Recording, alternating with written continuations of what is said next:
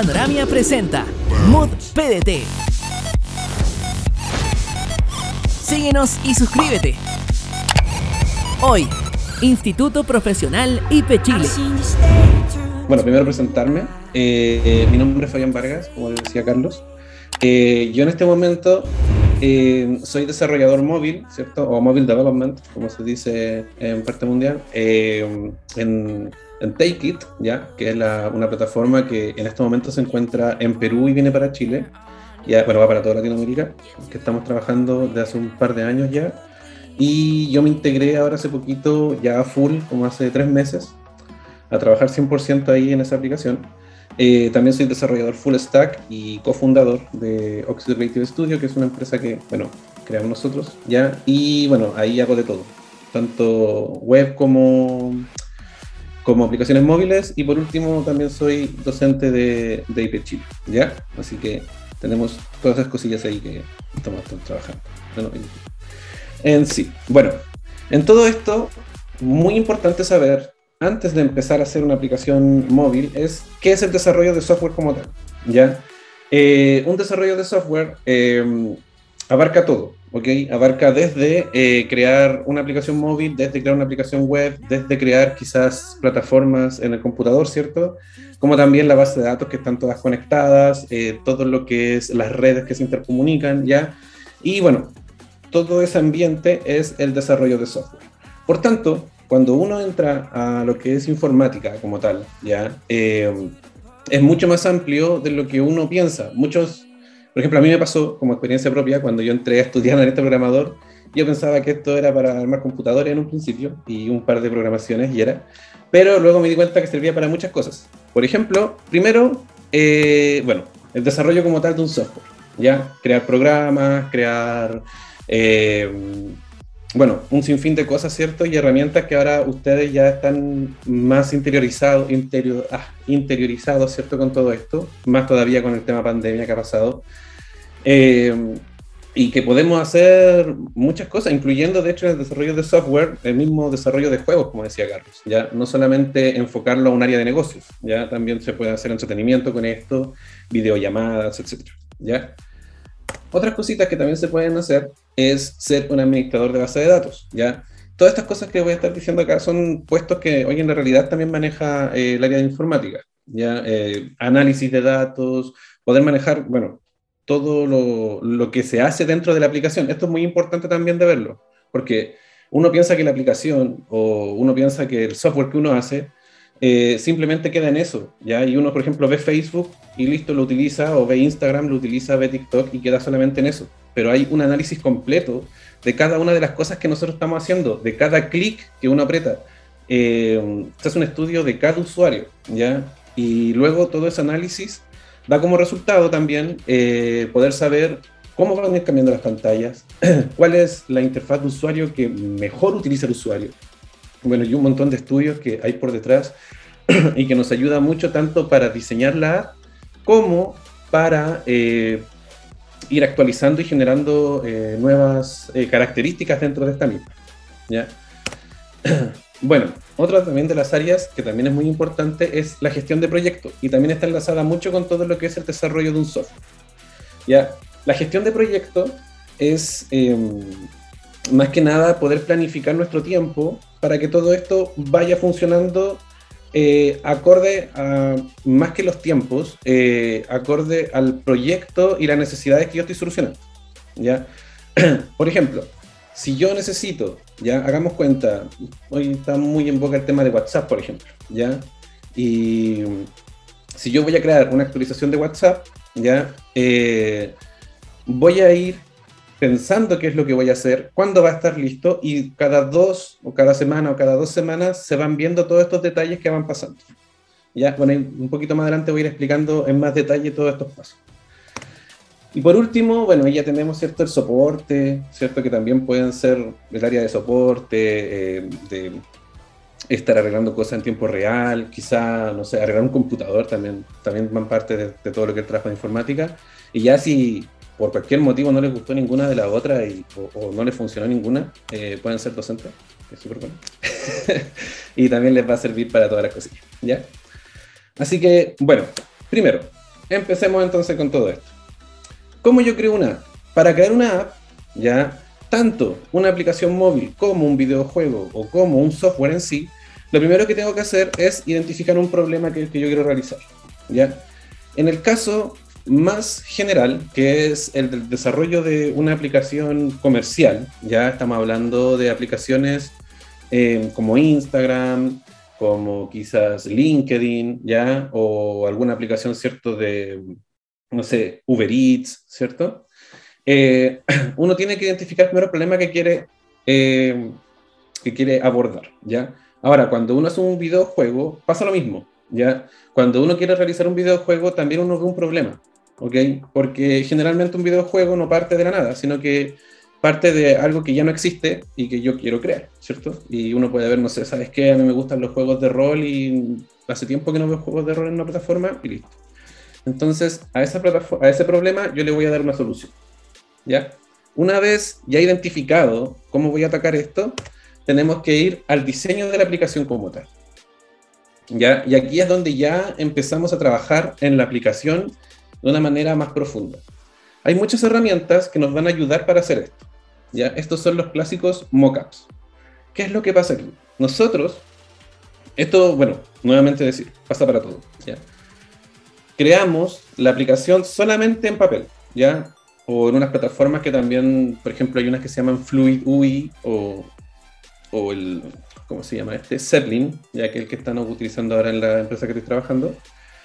Eh, que esto lo digitalizan, ¿ya? Pero en un principio se empezó en papel, ¿ya? En donde uno dibujaba el teléfono, iba armando todas las cositas, todo el diseño, y ahí ustedes saben las pantallas que va a tener. Esto incluso es antes de programar, ¿ya? Así es como, como empieza todo. Todo empieza con un dibujo, con una simple idea. Una vez teniendo este mockup, ahí recién, sabiendo el flujo, ¿cierto?, que va a tener toda esta aplicación, uno dice, ya, ok, bacán, me quedo con esto y vamos a empezar a desarrollar. ¿ya? Y ahí es donde, ay, perdón, no se me cambió, empezamos con el desarrollo de la aplicación. ¿ya? Y aquí, bueno, lo primero que tenemos que empezar a pensar es preguntarnos, ¿cuál va a ser el lenguaje de programación que vamos a utilizar? Los lenguajes de programación son muchos, tenemos miles, demasiados lenguajes de programación, ¿ya? Y lo mismo pasa para las aplicaciones eh, móviles. De hecho, eh, los lenguajes más utilizados en lenguaje de programación son los que están acá. Objective-C, Java, ¿ok? En Java se programa, por ejemplo, para Android.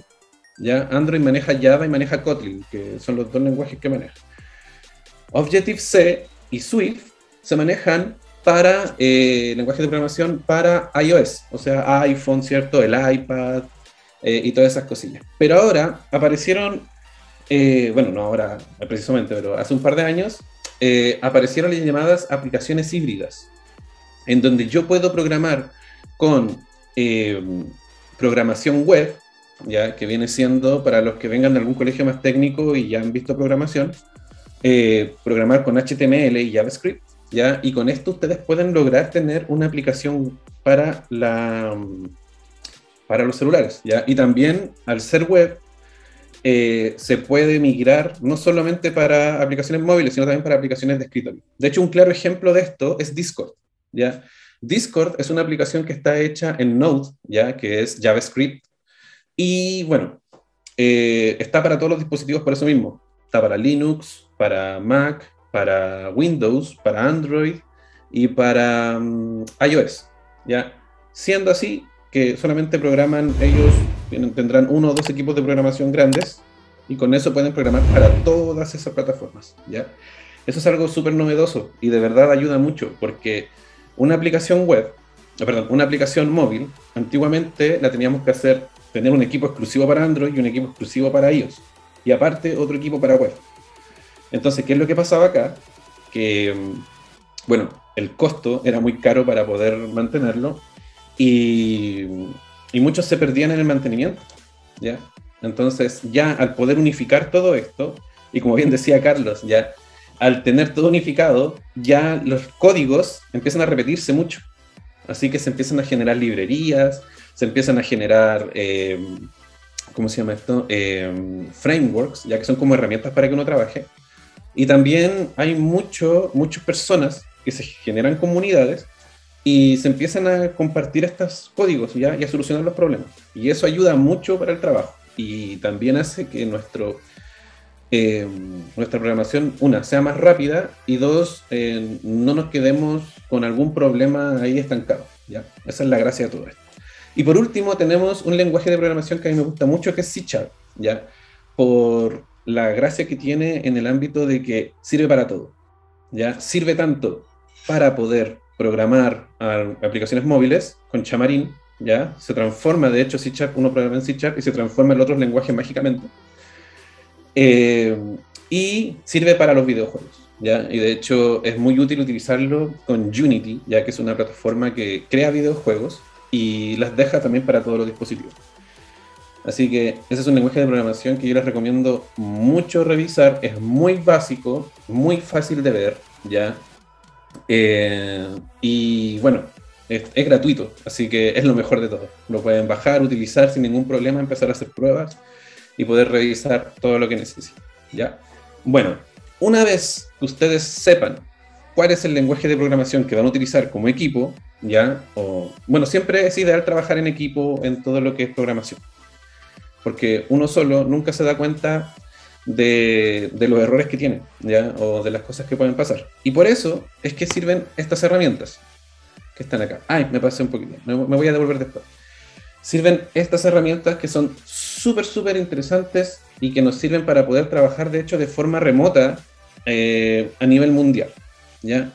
Eh, de hecho, yo tengo varios compañeros de, de, universidad que, que, estudiaron conmigo y que ahora están trabajando para San Francisco, en Silicon Valley, trabajan en remoto para Brasil, ¿ya? Así que, y todo eso gracias a estas poquitas herramientas. Primero está el clásico Kanban, que es el que sale aquí a la izquierda, que sale como el que hacer, haciendo y hecho, que es como nosotros nos organizamos como programadores. ¿ya? Y decir, ¿saben qué? Tenemos que hacer todas estas cosillas, vamos a ir agregando todos estos, estos posits, como salen ahí, ¿ya? O, bueno, hay plataformas que son virtuales, de ahí les voy a compartir al final cómo más o menos se maneja con una plataforma básica que hice ahora para que ustedes vieran. Bitrise, que va a hacer que nuestras aplicaciones se generen automáticamente, ¿ya? Y bueno, Git hace que nuestro código esté disponible para muchas personas a la vez y podamos trabajar en grupos, así como ustedes trabajan con Google Drive, ¿cierto? O trabajan con el Word Online, y eso hace que vayan escribiendo a la vez varias personas y se puede hacer un documento entre varios. Bueno, lo mismo es Git, ¿ya? Y con esto nosotros podemos trabajar tranquilamente y el efecto pandemia al área de informática como que no, mm, no nos, eh, ¿cómo puedo decir? no nos hizo daño, al contrario, como que hizo que todas estas herramientas ahora se hicieran más fuertes y ahora el, el desarrollo de las aplicaciones y del software como tal se fue tanto a este punto que ya casi todas las empresas están trabajando de forma remota. ¿ya? Y es muy sencillo hoy en día, estoy hablando desde el año pasado, porque esto no, no pasaba antes así tan fuerte, pero desde el año pasado es muy sencillo eh, poder trabajar de acá de Chile para una empresa extranjera. ¿ya? Eh, se, globalizó demasiado, sorprendió mucho. ¿ya? Bueno, entonces, voy a devolver un poquito antes. ¿Cómo funciona todo esto? Bueno, una aplicación móvil generalmente se conecta a Internet, ya sea una aplicación de, negocios o una aplicación de, juegos. ¿ya? Todo esto se conecta a Internet para yo poder gestionar todo lo que son, por ejemplo, no sé, las compras, ¿cierto? Eh, las compras de skin, por ejemplo, los que ven videojuegos, ¿cierto? Están jugando y se quieren comprar una skin, eh, se quieren comprar, no sé, pues, o cuánto han gastado en moneditas, ¿cierto? Que tienen, todo eso ahí. Bueno, todo eso es gracias, ¿cierto?, a que nos conectamos al servidor y el servidor tiene su base de datos por detrás. ¿ya? Por tanto, acá es muy importante decir que tenemos dos grupos de programadores. En este caso, que es lo que estamos abarcando acá, es solamente el desarrollo de app, que sería haciendo el desarrollo de la presentación. ¿ya? Pero hay otro grupo de programadores que se encargan solamente de lo que es, como les decía al principio, de la parte de la base de datos y de la parte de la programación de un servidor que se pueda conectar con todo esto y hacer todo este tipo de solicitudes, ¿ya? de entrada y salida. ¿ya? Por eso es que es muy importante que esta conexión sea segura. ya que si en esa conexión pasa algo, bueno, ahí es donde está el problema, ¿cierto?, de las aplicaciones de los bancos que pasó hace un par de años y, donde hicieron algunas transferencias y cosillas así. Em, simplemente porque estas conexiones no son muy seguras, ¿ya? Así que eso es súper importante también saber, ¿ya? Entonces está todo conectado al final. Si uno se conecta a la web, ¿cierto? Se conecta eh, con un celular, se conecta con un computador, al final todo eso va conectado a un solo servidor que es la base de datos, donde tiene la base de datos, y eso va a hacer que todo esté trabajando al mismo tiempo en tiempo real. Bueno, teniendo esto entonces, teniendo estas herramientas, teniendo todo, toda esta topología y toda esta conexión como, como podemos hacer, ¿ya? Eh, bueno, ya no nos queda nada más que probar la aplicación que hemos ¿ya? Nosotros si bien trabajamos eh, con mucho código, ya las pruebas de una aplicación no las hace, eh, bueno, en un principio sí las hace el programador, pero luego hay personas que uno deja estipuladas para que hagan estas pruebas, ¿ya? Esos son los testers, de hecho. Y bueno, uno va analizando si van pasando los tests, ¿cierto? Si van funcionando en Android, en web, en iOS, en escritorio, va todo funcionando. Y con esto, eh, bueno, la gente, ¿cierto? Dice, ya, ¿sabes qué? Pasó la etapa de pruebas, vamos a publicarla ya en las plataformas, ¿cierto? De Apple y de Android. Y luego tenemos ya la publicación de la aplicación. La publicación de la aplicación es muy importante porque una vez nosotros hagamos la aplicación, tenemos que pagar dos licencias en lo que es aplicación móvil. La licencia de iOS y la licencia de Android. ¿ya? La licencia de Android vale 25 dólares para siempre. Uno paga 25 dólares por la suscripción y listo, entró sin ningún problema. Para la aplicación de, perdón, para las aplicaciones de iOS, uno tiene que pagar alrededor de 100 mil pesos. Son, eh, de hecho, son 100, entre 100 y 200 dólares, dependiendo de la licencia que uno, que uno quiera. Eh, y con eso uno puede tener la opción de publicar en las tiendas de Apple. ¿ya? Las tiendas de Android, cuando uno hace la publicación, publican de inmediato. La tienda de ellos, cuando uno publica, eh, hacen la revisión dependiendo de todo lo que uno segmenta. Por ejemplo, y aquí voy a dar estos datos. Primero, ¿dónde van a estar publicadas? ¿Ya? Si yo digo que mi aplicación va a estar publicada en Chile y en Estados Unidos, tiene que estar en inglés y en español. Si no cumple esos dos datos, Apple no me las va a publicar. Por otro lado, también depende mucho para quién va dirigido, hombre o mujer, rango etario, ¿cierto? El rango de edad, etc. Y bueno, ahí hay un tema legal por detrás que tiene que ir todo eso muy bien conectado, ¿ya? Así que si a ustedes se les ocurre hacer una app de prueba, revisarla, generalmente siempre es bueno dejarla que es para personas eh, mayores de 18 años, ¿ya? Eh, no se va a cobrar de nada y bueno, lo primero, lo mejor siempre es publicarla solo para el país donde ustedes están, que en este caso sería Chile, ¿cierto? Y tienen mucha más posibilidad que su aplicación sea publicada, ¿ya? Y que no se la rechacen por cualquier motivo, ya a veces son cosas legales como que, no sé, utilizaron una imagen y la imagen viene con un código abajo que dice que no es de ustedes, ¿ya? O bueno, puede ser un sinfín de cosas. el idioma, como les decía recién, etcétera. Bueno, eso más que todo es el, cómo funciona una aplicación y cómo nosotros vamos a trabajar para desarrollarlas. ¿ya? Y ahora de hecho les voy a mostrar un poquito em, cómo son las plataformas que uno maneja. ¿ya? ya, estas son algunas de las herramientas que yo les, hablaba cuando uno está desarrollando las aplicaciones móviles. ¿ya? En este caso esto es Git, GitLab, de hecho, ¿ya? en donde uno va guardando todos los proyectos que uno tiene. ¿ya? La gracia que tiene esto, como les decía, es que funciona como un Google Drive. Entonces, cuando yo, por ejemplo, vamos a entrar esta aplicación móvil que estaba haciendo. Cuando yo hago cualquier cambio, se va guardando acá tanto el tiempo de cuando fue desarrollado y quién lo hizo. ¿Ya? Mientras más personas trabajan, bueno, va sabiendo quién fue el último que hizo el cambio, va generando una ruta de camino y esto se conecta con algo que tengo aquí, que es el, ay, perdón, ahí sí, que viene siendo, eh, en este caso es Clubhouse, ya que es la plataforma que estoy trabajando, en donde cuando uno hace un cambio, automáticamente estas cositas se van cambiando de posición para saber si están en desarrollo, están listos para revisión ya o están trabajando. ¿Ok? Y una vez que está todo esto completo, bueno, aquí se ve todo lo que está para poderla subir ya a la plataforma. Ahora, ¿Cuáles son las plataformas que yo voy a utilizar para subir? Apple y Android, bueno, son dos empresas distintas, por tanto cada una tiene su plataforma. Vamos a empezar con Android. Esta es una aplicación que yo la di de baja hace mucho tiempo, pero no hay problema para poderla mostrar acá. Eh, bueno, en esta plataforma, estas son las consolas, ¿ya? En donde uno puede crear la aplicación y ver todo lo que está pasando, tanto las valoraciones, las reseñas, eh, la cantidad de dispositivos que puede tener, ¿ya? Y todas esas cosillas. De hecho, voy a mostrar la misma que estaba haciendo recién. A ver, acá, por ejemplo, tenemos todas las estadísticas que va a dar esta aplicación, ya en los últimos 30 días, está en modo de prueba, así que deben tener como unos dos o tres personas que entran, ¿ya? Y aquí nosotros podemos ir monitoreando todo. De la misma forma, se va monitoreando también eh, los errores, ya para que nosotros podamos ir manejando todo esto.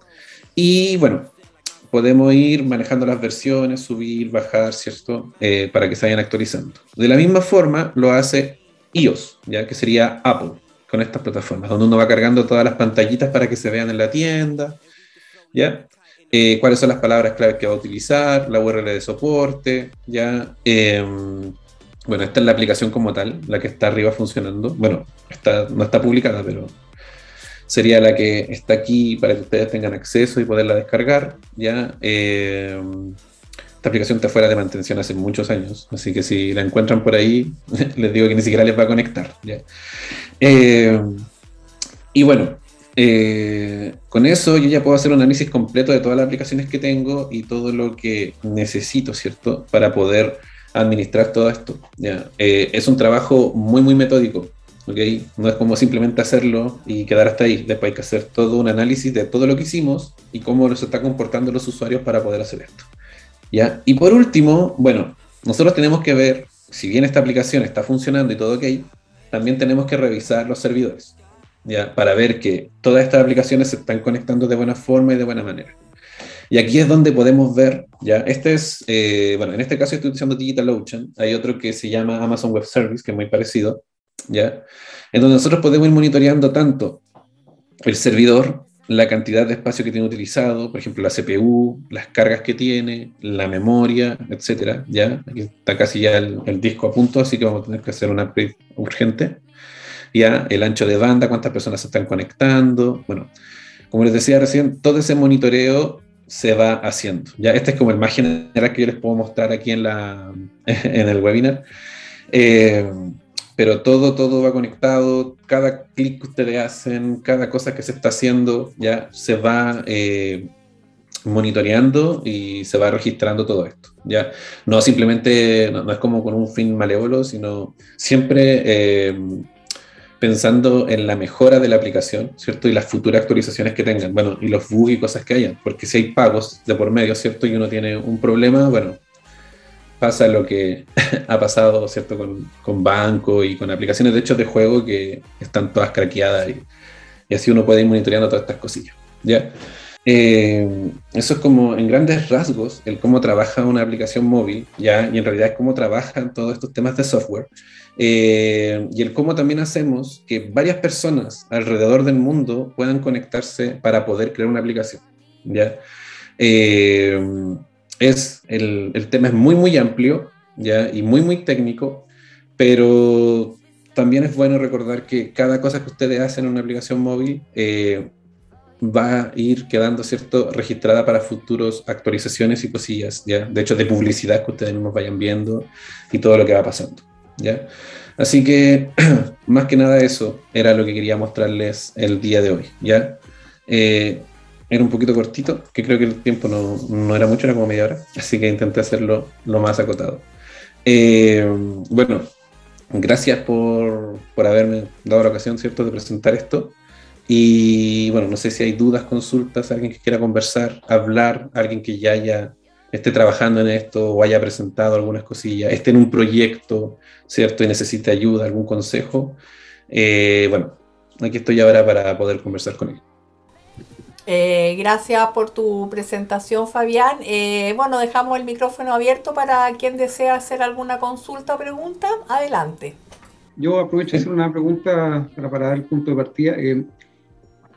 ¿Qué características crees tú debe tener un, una persona que tenga como como parte de su persona, en su ADN, lo voy a decir así, ¿cierto? ¿Mm? Eh, esto de programar, ¿qué, características crees tú que debe tener, que debe, qué, competencias, ¿cierto? Eh, eh, debe tener habilidades matemáticas, porque mucha gente piensa que el programar uno tiene que ser un verdadero matemático. El, modelo de la programación es un modelo lógico matemático, más que un modelo matemático, ¿sí? Como el algoritmo. ¿ah? No confundirlo con logaritmos, son dos palabras distintas y se tiende mucho a confundir eso para quienes parten recién en este periodo. Bueno, eh, como bien decías, eh, el área matemática más fuerte siempre la maneja eh, un matemático, de hecho, ¿ya? que es lo encargado de, hacer todo el tema de cálculo y cosas. Uno como programador ve más que nada la serie de pasos que va a hacer nuestro, el software, ¿ya? y si bien es como un álgebra, ¿ya? es un álgebra básico, hay un álgebra que, que, uno ve más o menos entre primero y cuarto medio, ¿ya? no es algo muy, muy complejo, eh, y de hecho es tan repetitivo que luego de un par de meses haciéndolo ya se suelta la mano y, y, es rapidísimo de hacer. En cuanto a las competencias, eh, bueno, es una, es una carrera bastante, bastante tendente, que da tendencia al cambio. ¿ya? Bueno, cambia constantemente mucho, mucho, mucho. Por tanto, eh, una competencia es querer siempre estar aprendiendo. ¿ya? uno no se puede quedar con lo que aprendió hace cuatro años porque cada cuatro o cinco años hay un cambio rotundo y, ya lo que aprendiste, eh, si bien te sirve como base para seguir avanzando, eh, no va a ser con lo que vas a estar trabajando, sino va a haber un vuelco completo en la, por temas de seguridad, por temas de programación.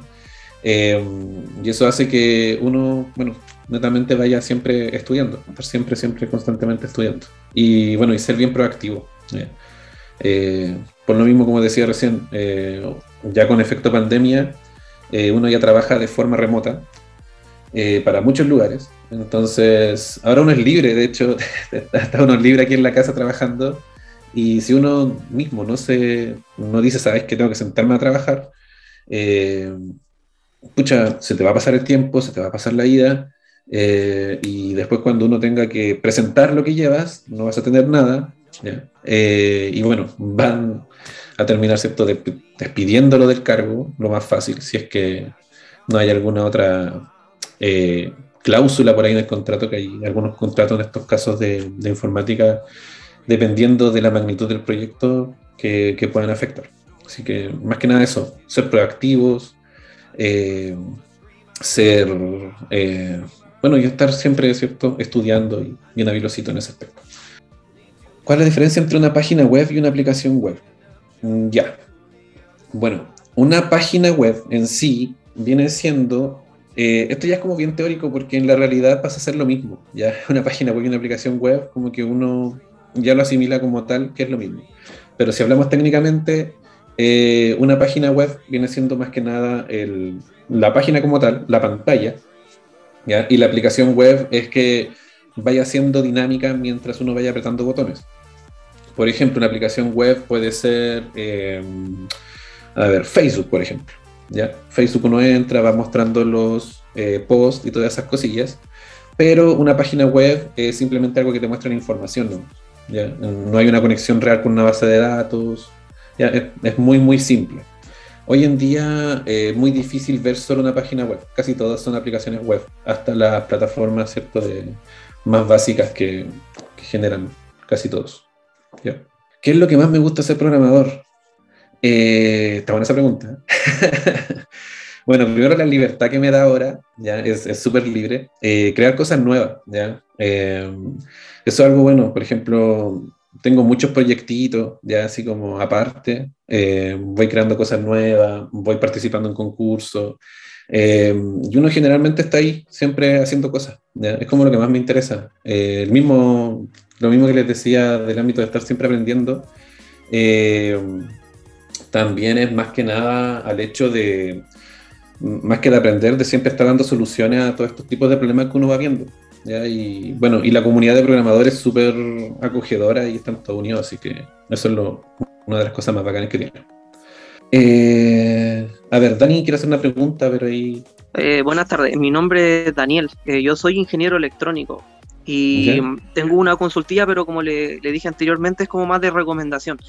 Eh, lo que pasa es que yo últimamente he estado haciendo un poco de proyecto que a mí me gusta harto lo que es la automatización. O, no sé si ubica los smart home o las casas inteligentes, esas cosas. Y, y me interesa mucho el tema de, por ejemplo, eh, yo estoy en un proyecto, estoy, o sea, bueno, ya existe ese proyecto, pero intento automatizar mi casa. Y, estoy creando como un aparatito ah, para poder ingresar a los dormitorios o, tener una caja fuerte, pero que pueda ser utilizar con contraseña. Estoy, de hecho, estoy trabajando con Arduino.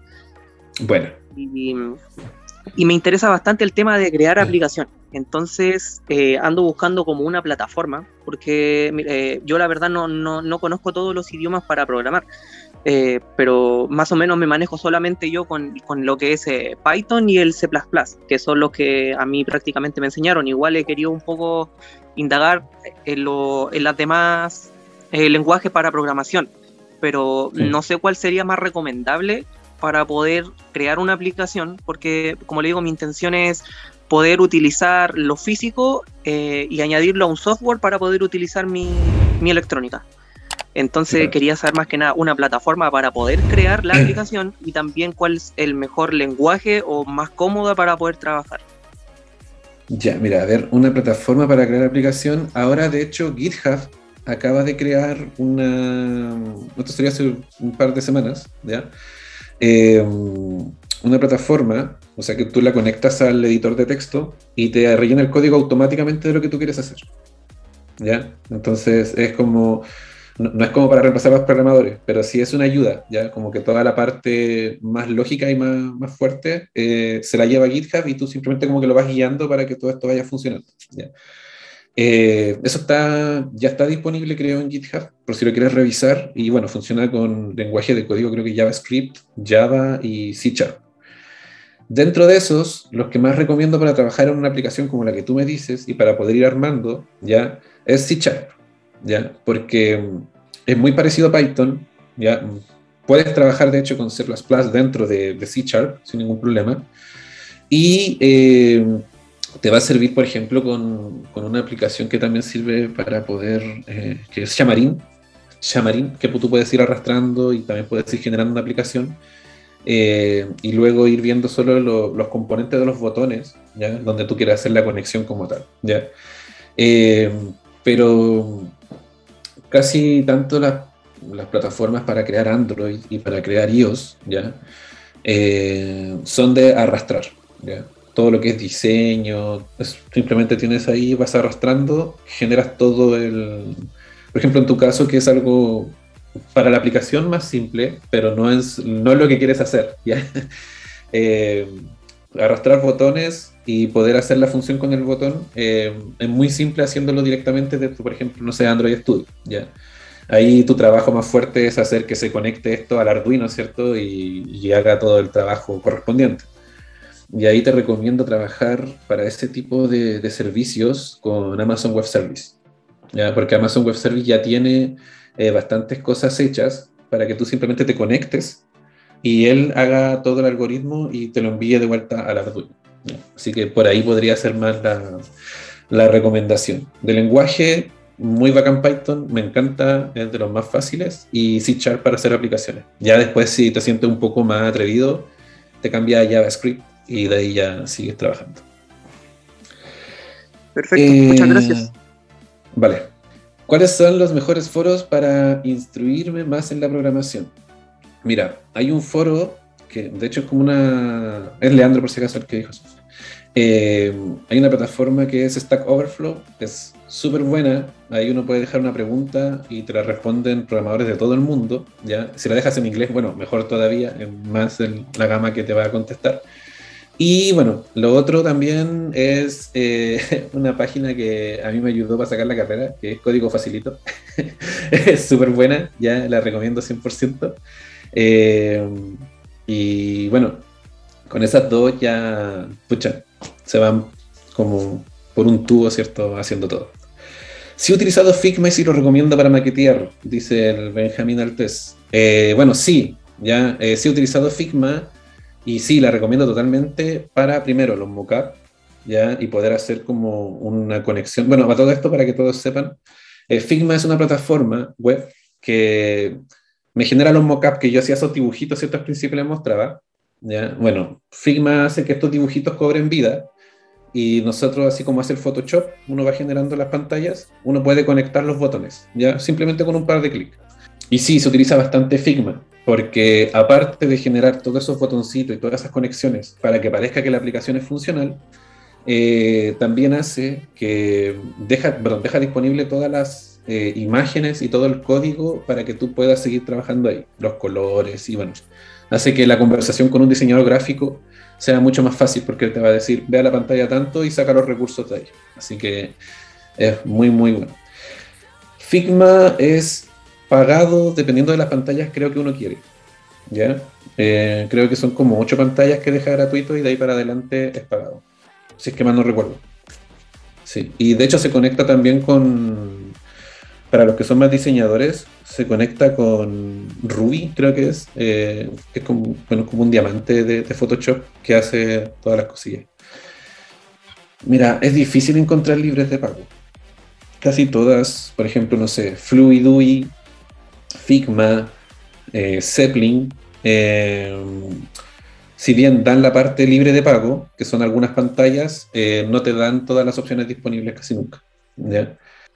Muchas gracias, Fabián. Eh, excelente tu presentación. Me veo que hubo ahí harta, harta, pregunta, digamos, a, los, a los que les interesan estos temas. Así que te lo agradecemos mucho. Bueno, muchas gracias a todos. Nos veremos en la próxima actividad. Gracias a todos. Sigue el Mood PDT en nuestras redes sociales. Dale like y suscríbete. Ah, ¿y ya sabes que quieres estudiar? Ahora también puedes encontrar tu carrera en nuestra comunidad de Discord Panoramia. ¿Qué estáis esperando? Únete a Discord Panoramia ahora.